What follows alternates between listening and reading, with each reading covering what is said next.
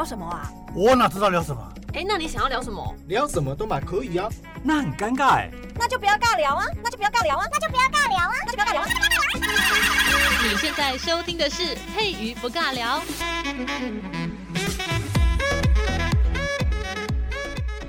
Hello，这里是佩瑜不尬聊，我是佩瑜。过完年了，大家有没有开心的吃喝玩乐啊？应该有吧，我自己也有，嗯。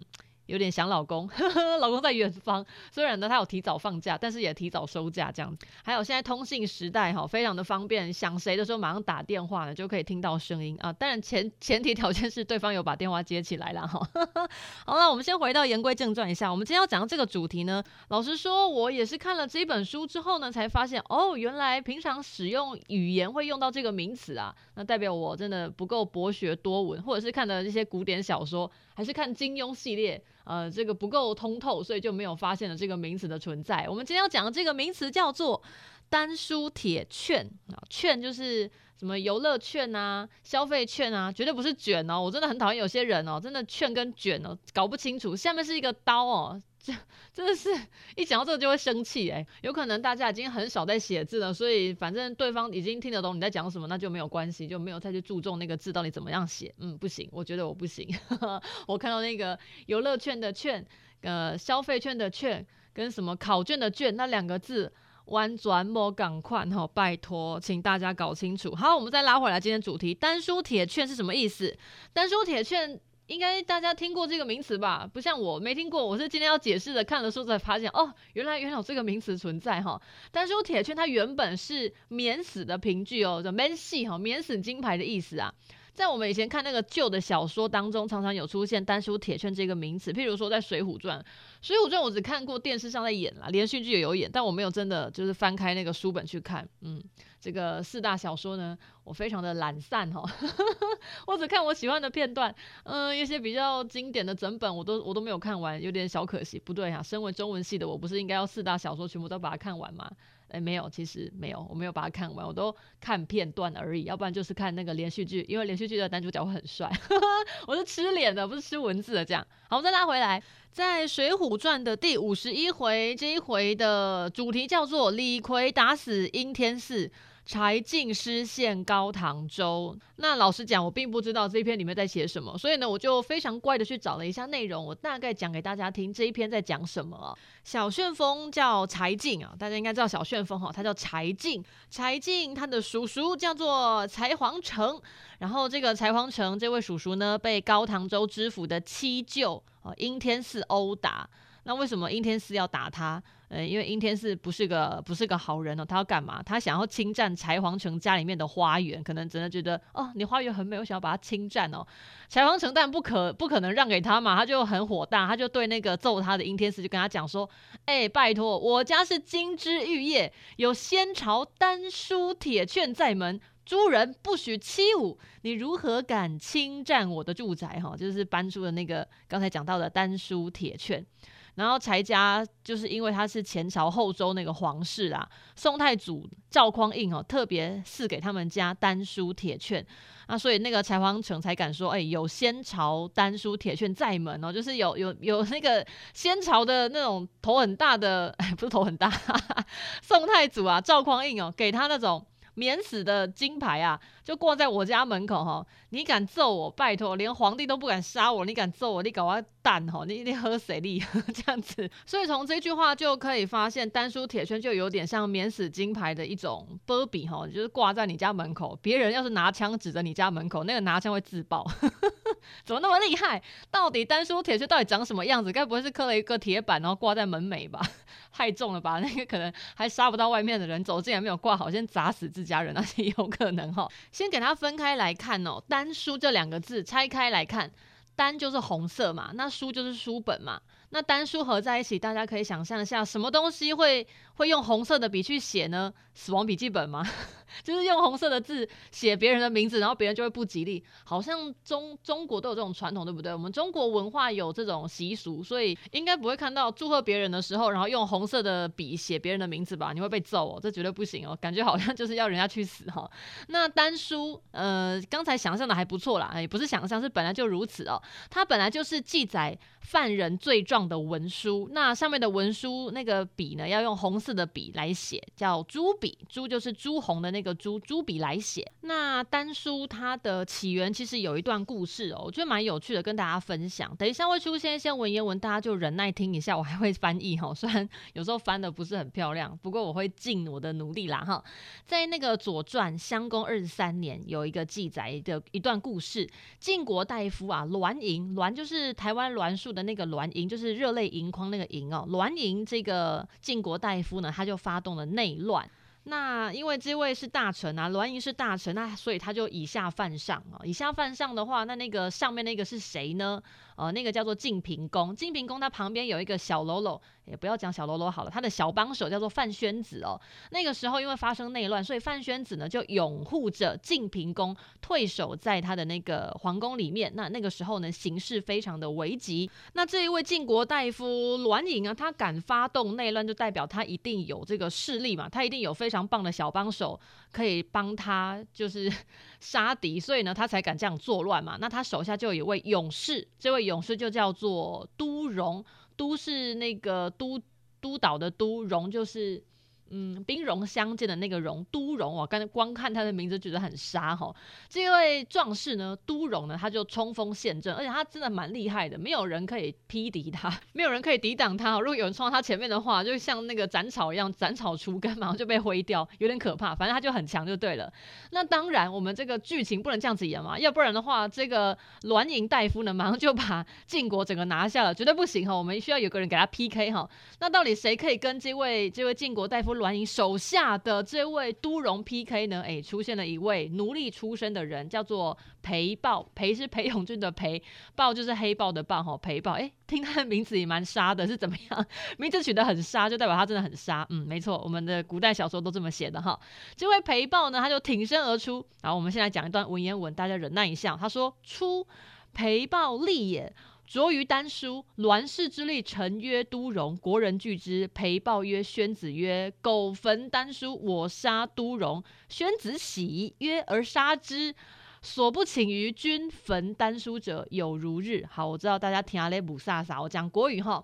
这个这个奴隶呢，他不会无缘无故挺身而出，说要保护晋平公哈。他就说，他就跟那个范宣子，就是晋平公旁边那一位小喽啰，呃，可能旁边的小帮手，就跟可能跟他的大臣呐哈，跟他说，就跟那个范宣子跟他说，哎，如果你焚烧了我的丹书，我就替你杀都荣。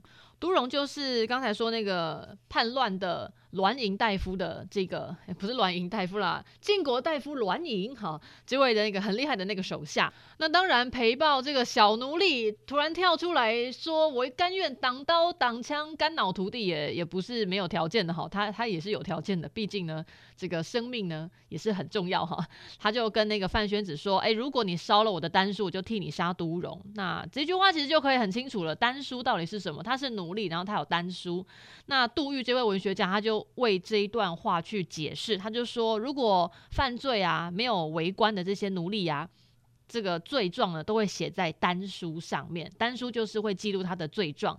那孔颖达这个也是文学家哈，他也很喜欢帮我们解释古文呢。他就进一步解释说，以那个陪报啊，请焚丹书这件事情来看的话，就知道丹书就是他的户籍謄本哈。然后他户籍謄本里面有黑历史，这样子就被记录下来。那他在那个《进士卫律》啊，说原作配墨为宫乐杂户者，皆用赤纸为籍。其卷以铅为轴，此亦古人丹书之以法。什么意思呢？在那个《卫律》啊这一本法律的古代的法律文件里面，他就写说，在那个年代，如果你是做钢郎哎哈，还是做这个音乐的，就搞乐团的，或者是杂户的这些人呢，那是因为你没有平民的资格，不是一般的平民百姓，你是在低人一等的，算是奴隶等级。那因为你是奴隶等级，跟一般平民不一样，所以你用的那些 paper 记录你的户籍的那些 paper 哈，也是比较红的纸，就跟一般人用的纸不一样，就平民百姓的纸不一样。那你那个，因为以前以前的那个书哈，没有没有现在那么高级，这样可以用胶，可以后面用胶，然后把它粘起来，这样可以翻。没有没有，以前呢都是像卷轴一样，要把那些 paper 把它卷起来的。那它的卷轴呢，就是以铅哈这个金属呢，这种金属哈铅这种金属为它的轴。那这个也是。以前的人，古人哦，他们在做丹书的一种方式。那丹书其实就是相当犯罪者的户籍，哈，讲过了。所以裴豹呢，他就开出条件，说我替你杀都荣，但是你要帮我焚我的丹书，那这样子我就可以成为自由之身了，因为你那个户籍謄本上面就没有你的黑历史了，你没有那个犯罪记录。那好，我们先解释完丹书之后呢，我们来解释什么叫做铁券哈。铁券呢又称为铁契，契就是契约的契，它是一种铁做的契券，好难念哈。契约，好，它是一种用铁做的契约的一个 paper，然后它的 paper 不是我们的纸本哦，不是不是纤维做的 paper，是铁做的，硬硬的哈。上面会用丹砂书写你的誓言，然后由朝廷去授给那个功臣，然后可以世代保存。如果你用 paper 的话，可能会脆掉啊。如果你是用铁做的话呢，呃，可能只会锈蚀掉，但还会记录，很像在颁发奖牌的感觉哈。那个家里面如果有人颁奖给你啊，颁那个那个什么。也不是说证书啊，证书会互背。现在证书应该是 paper 哈，颁那个匾额给你。家里应该很少人会收到匾额吧？除非你参加什么什么社团，然后担任什么理事长还是会长，然后要什么交接典礼。我记得在以前台湾的木头还比较便宜的时候，很多人就是会用那个匾额致赠给对方，致赠给好朋友，然后上面提一些什么什么字。但是现在匾额就越做越小块，没有那么没有那么便宜啊，因为现在的木头很贵，而且。基本上都会从外国调货，台湾的木头应该不太能这样子卖的话，代表你真的很有钱哈。现在已经不是那个年代了。好，那我们刚才讲完那个铁券哈，铁券就是很简单，就真的像我刚刚讲的铁做的一个。一个契约，哈，一个契约就是不是 paper 做的，是铁做的。好，我们再拉回来整个名词，丹书铁券这一个制度呢，其实是汉高祖刘邦始创的哦。根据《汉书》的这个高帝纪哦，高帝就是刚才讲到那个汉高祖，然后这个记载，他说：“天下既定，与功臣颇服作事，丹书铁器，金匮石饰，藏之宗庙。”好。我知道大家都听不懂，来解释一下，剖腹是什么？剖开的剖，符咒的符。好，剖腹这个词呢，我们可以把它写作成剖竹，剖开竹子的那个竹子的竹哈。因为整块竹子呢，它是一个既有的形体，那如果你把它剖开的话，只有它的另外一半可以跟它自己合在一起，完美的密合，所以呢就不会有那种就是作假的嫌疑哦。好，那是古代啦，现在就不一定了。现在仿造品那么多，很厉害。好，那我们先回到古代一下，古代的人呢就很很天真纯洁又。可爱哈，剖符剖竹的意思，因为已经将竹子做成一个牌子了，那个牌子上面就会有一些记号。那你将这个完整的这个这个这个牌子呢，把它剖为一半哈，将竹符把它剖为一半的话，朝廷跟受到赏赐的人呢，就可以各封存一半，你各留一块，那就可以以此这个当一个信物，就有点像以前的兵符啦哈。大家有在看过那个打打杀杀？不是不是不是不是打打杀杀，古装剧那个皇帝要授予大将军兵符的时候，不是各拿一半吗？然后兵符它就只有一对，就只有那两个可以合在一起成为一对。那如果你中间掉包，就会被发现哦。这个就是，嗯，好，就跟主符的意思是一样的。那再继续往下讲，刚才讲到的金匮哈，金色的金匮就是那个匮乏的那个匮，可是我们这边要念匮哦，金匮，金匮指的就是铜制的柜子，绝对不是黄金做的柜子哦，这个太贵重了，而且这个东西应该不好放吧？金子很软哦，你放太重的话可能会变形哦。是铜做的柜子，我们把它称作为金匮。好，所以金匮石饰，这个汉高祖呢定天下之后，就赐予功臣啊分封的信呃福信跟丹书铁券，好，然后把它放到哪边？就是保险箱啦，放到金匮跟石室里面，就感觉哦非常的安全哦。保险箱关好之后呢，还有个超级大的大大保险屋，把那个东西锁进里面，藏在宗庙里面。那以后呢，这个后代呢就会永享封爵，嗯，这个是非常荣耀的一件事情哦。丹书铁券呢这样子的。的一个制度呢，就是从汉高祖那个时候由来的。那很好玩的是，丹书上面写的这个免死的文字呢，就恰巧是春秋时期犯罪人状的那个转义哦。就以前我们的丹书呢是指犯罪的人，但是呢，丹书铁券在汉高祖制定这样子的一个流程之后呢，丹书就突然间变成是一种免死金牌的意思。那么到唐代之后啊，就不再使用所谓的丹书，他把它换成另外一个叫做券瓷黄金镶嵌。我怎么觉得越来越浮夸，很稀花呢？哈，就是形状很像那个砖瓦的那个瓦，就有点有点弧度。那个砖砖瓦应该听过吧？就屋顶那个虾啦，台语叫做虾。好好难念，对不对？嗯，我也觉得蛮难念的。我自己我自己现在在录音就发音，觉得自己嘴巴很好笑。好吧，就是那个屋顶的那个瓦片哈。所以在唐代之后呢，这个券瓷呢，就是用黄金去镶嵌，然后形状很像瓦片。那在明初的时候呢，还把这个瓦片把它分为七等哦。什么什么是七等呢？清代一位叫做林阳藻的人呢，他写了一本书叫做《离韶篇》哦，它里面就有说明，因为它的原文呢念起来真的很崩溃，我直接讲大白话。那讲的不好的地方，请直接留言纠正我。他说洪武初。那个太祖呢，他就是要去封他的功臣。那当然，皇帝要封功臣，不是封好玩的哈，不是让你越封呢，你才会觉得自己就是尾巴要翘起来，好像可以干掉皇帝。没有没有，皇帝没有那么笨哦。他在封功臣的时候呢，他就是呃，这这怎么讲？痛并快乐着嘛，就是一边让你会痛啊，但是又不会太痛哈，会绕着你的痒处，然后让你开心一下，但是你又不敢为非作歹，就我觉得就一半一半哦。皇帝真的蛮蛮变态的，我觉得 果然果然可以当皇帝的人呢，都不是简单的人物，很会拿捏人心哦。这个太祖呢，他要封他的功臣，但是呢，封功臣的时候呢，也要让他注意说。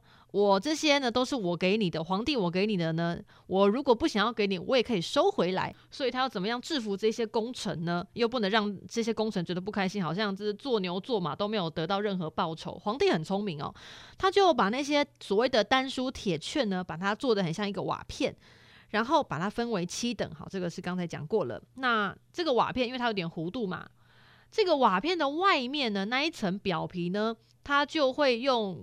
刻字的方式，刻了很多给这个工程的一些恩典，并且也会刻上这个工程他到底做了什么样的很棒的事情，我们把它记录下来，我们给予嘉奖。那他到底做了什么样的事情呢？我们会上面会写得很详细，然后写了你这些有功嘉奖的内容之后呢，在这个瓦片的另外一侧呢，他就开始写。你曾经犯过什么罪？但是因为你做了什么好事，所以呢，我把你这个罪减免掉了。他就是细数你的罪状，但那些大的小的呢，全部都记录下来。但是因为你这个功过相抵，所以呢，你就可以得到一些比较好的赏赐。那他把这个罪写在里面，就是为了防止呢，如果你这个功臣哦，我已经给你这些荣华富贵了，但是呢，你因为得到了这些荣华富贵，开始。动歪脑筋的话呢，我就会把你这些罪状再把它捞出来哈，就把你的黑历史翻出来的意思。然后他那些字呢，用金，就是黄金那个金子哦，那个字呢是用金子刻上去的，就是会镶在里面。然后这一些所谓的丹书铁券的这个小瓦片呢，他给他做了九十七副，就是一模一样的，会分两侧哈。左边的那一侧呢，就是会颁发给功臣。然后右边的那一侧呢，长得一模一样的，它会藏在皇帝的内府里面。那如果有发生一些不该发生的事情，譬如说叛变了哈，最好不要了哈。然后还是发生一些不太让皇帝开心的事情的时候呢，他就会把这个瓦片拿出来比对一下，嗯，到底是要看好的那一面呢，还是看坏的那一面啊？当然是看好的那一面了哈。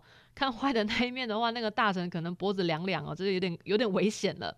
那不过这个是在清朝的时候啦。因为后来随着清王室的这个覆灭嘛，后来就变中华民国了哈。这个嗯，讲到政治，大家就会开始有点敏感。好，我们就直接讲历史。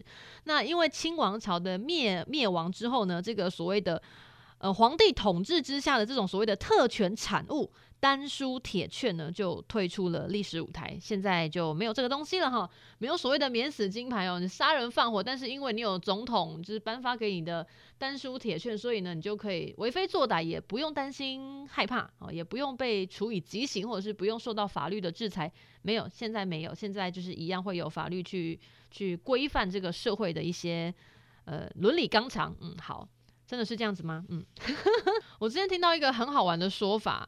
就很多的民众呢，就被访问说：“你相信现在的法律吗？”大家都摇头说：“嗯，我不太相信法律。我觉得法律好像是有钱人在玩的内容。”但是很吊诡的是，当大家如果真的身陷囹圄，还是被别人诬陷之后，你又会非常的希望这个法律呢，可以帮你扳回一城吗？或者是洗刷你的冤屈？又会很希望这个法庭可以做出很好的判决，这样不是很矛盾吗？就是你没有身陷囹圄的时候，你会觉得台湾的法律不值得信任；但是你身陷囹圄的时候，你又很希望这个法律呢可以就是还你清白。嗯，所以你到底是相信法律还是不相信法律呢？嗯，这好奇怪。好了，我们今天节目呢就先进到这边，我们就先录到这里。下礼拜还没有录，我不知道录什么，我们请大家留言给我，让我多方的发挥一些想象力，让大家可以听到一些大家想要听的节目。要不然的话，我就是很开心录我自己喜欢内容喽。